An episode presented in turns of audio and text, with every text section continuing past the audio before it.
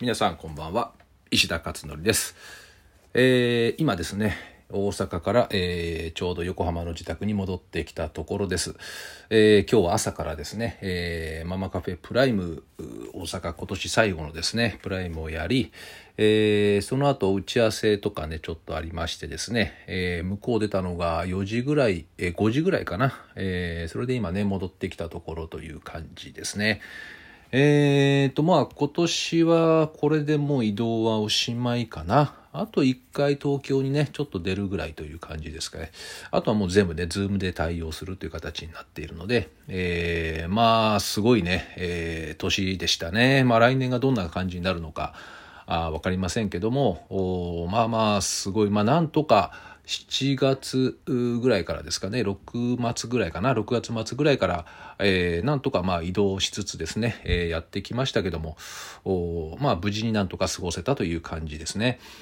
えーで今日はですね、朝ブログを上げました。で、最初にですね、 Voicy でいただいたコメントで結構あの嬉しいコメントをいただいたので、えーそれを上げさせてもらってたのが一つありますね。えーどんなことかというとですね、えーちょっと読ませていただくと、えー石田先生こんばんは。今日は嬉しいことがあったので報告します。えーこの度娘が書いた読書感想文が、えーオーブン社のコンクールで入賞いたしました私はもともと国語は大好きでしたが大人になって文章を書くことも少なくなりいざ読書感想文を書くとなっても娘に何をどう書けばよいかどう説明していいか分かりませんでした。そこで石田先生の小学生の勉強法の本を引っ張り出して、えー娘に説明したところ見事入賞しました。びっくりマーク。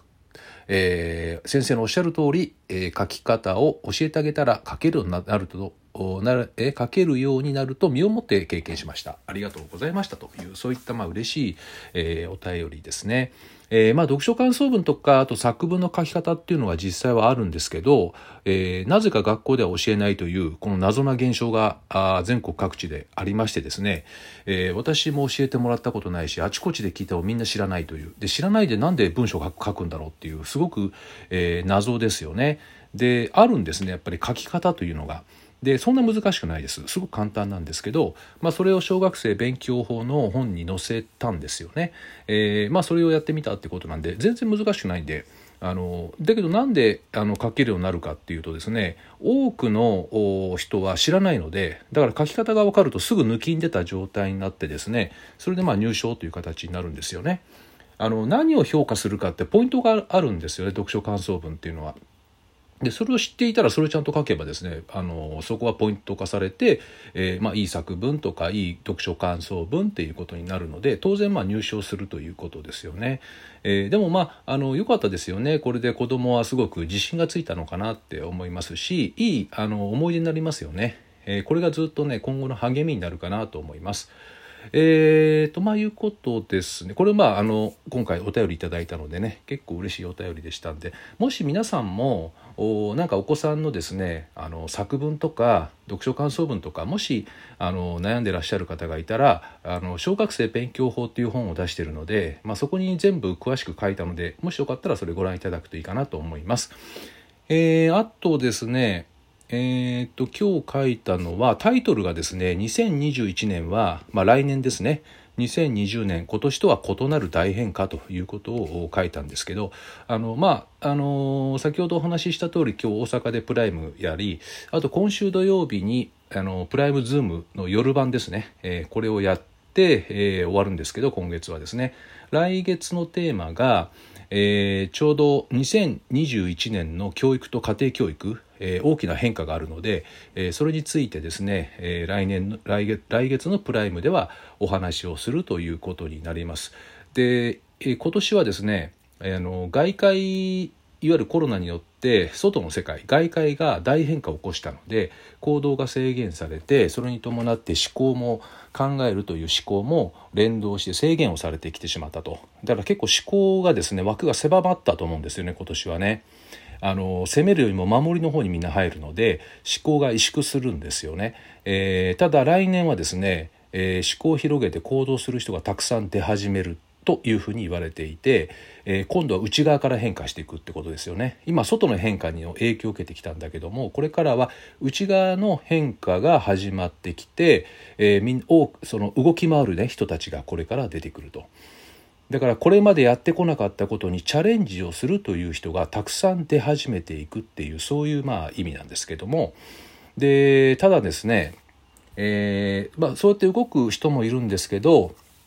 動けない人とか動かない人っていうのも当然いるんですよね。えー、で、まあ、そういった方々結構辛い状態になるかもしれませんね。あのこれ私が言ってるんじゃなくてあの多くの指揮者の人たちがそういうふうにねおっしゃってて、えー、まあ、私もそうじゃないかなっていう感じはしますよね。例えば企業なんかで言うと、えー、これから伸びる来年伸びる企業は25%で落ちる企業が75%っていう予測もあるぐらいなんで、えー、まあ二極化ですね完全なる二極化が進んでいくというふうにマクロ環境では言われていると。まあ、できればねそのプラスの方向にどんどんね入っていきたいとこですよね。でやっぱりあの行動しないと変化って絶対に生まれてこないので待ってるだけだと何の変化もないんですよね。だからここで行動してチャレンジしていく人とそうでない人のこの2つに分かれていくっていうことがどうやら来年という、えー、2021年という形になるようですね。で教育に関してはまあ中学校が大きく変わりますね来年4月から、えー、またドラスティックな大変化ですね。えー、ちょうど今年の4月小学校改定だけどもコロナがちょうどかぶってきたよね。この大変化。教育の大変化の年にコロナというのが追い打ちをかけて入ってきたと。もう5年あの早く手を打っていたらおそらくですけど、えー、オンラインにすぐスイッチングしてですね学校教育はそれほど影響を受けなかったと思うんですけど、えー、ちょっとと後手後手になっちゃってましたかね。まあこればっかりしょうがないんですけど、あと5年経つと結構整備されると思うんですよね。えー、パソコンとかタブレットとかね。えー、来年のだから3月までには小中学校には全員にパソコンとタブレット配るって言ってるんですけど、あと高校もね、検討されてますけど、うーん、名古屋の話を聞くと来年6月までかかるって話もあるし、これどうすんだろうね要するに教育課程はあるんだけどもパソコンとかタブレットを使いながら授業をやるとかそれに生かしていくってことになるんだろうけどもそんな地方自治体によってまちまちだと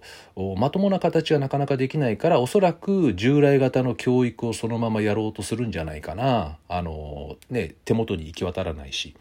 あと先生たちも新しいこういった教育の準備をすることも当然ねあるしあと学校の中では消毒をしたりとか先生の負担がむちゃくちゃ増えてるっていうこともあるのでこれはちょっと先生たちも大変だなと思うんですよね。うん、まあだからどうしどうしたらいいかっていう方策はないんだけれどもえー、まあいずれにしても来年がどんな感じになるかっていうことは大方ですね細かいとこまである程度こう予測ができるので、まあ、それは来来月のプライムでですね、えー、いろいろお話をしようかなと思っています。えーまあ、こちらの音声ではですね、まあ、全体的なあのざっくりとしたお話はいろいろしていこうかなと思っていますので、まあ、よろしかったらですねいろいろ聞いて、えー、いただけるといいかなと思っています。えー、ということであともう半月もない半月ぐらいですかね今年もね、えー、なので、え、皆さんもですねこれからあ年末って結構ね忙しい時期ですよねもともとね、え、ですけどまあ時間を少し、え、取ってですねあのまあ忙しいと思うんですけど自分なりにちょっと振り返るっていう時間を取るといいかもしれませんね。えー、そんな長い時間でなくてもいいので、まあ、今年の1年を振り返ると同時に来年をどうしていくかとかね、えー、いうことに思いを馳せていくということであの本当にネガティブな感じになっちゃうんですよねほっとくと。あの普通に受け身でやってあの生活してるとネガティブどんどん吸い込んじゃうので、まあ、少し意識しつつ、えー、なんか希望を持つような感じでね来年の1年間を、えー、こう考えてみるっていう時間を取るのもいいんじゃないかなと思っています。私はそうですね年末いつやるかな。来年度の一応スケジュールとかねいろんなの全体像を見たりとか決めたりするんですけどうん、多分年末のどっかのタイミングで結構丸一日かけてやるというふうに、えー、思います。えー、まあ、もし皆さんもですねよかったら是非そういったことをされてみると、えー、明るい来年がねまたやってくるんじゃないかなというふうに思っています。さて、えー、じゃあこんなところで、えー、これから夕食を取ろうかなというふうに思っています。では皆さん、えー、またですね明日お会いいたしましょう。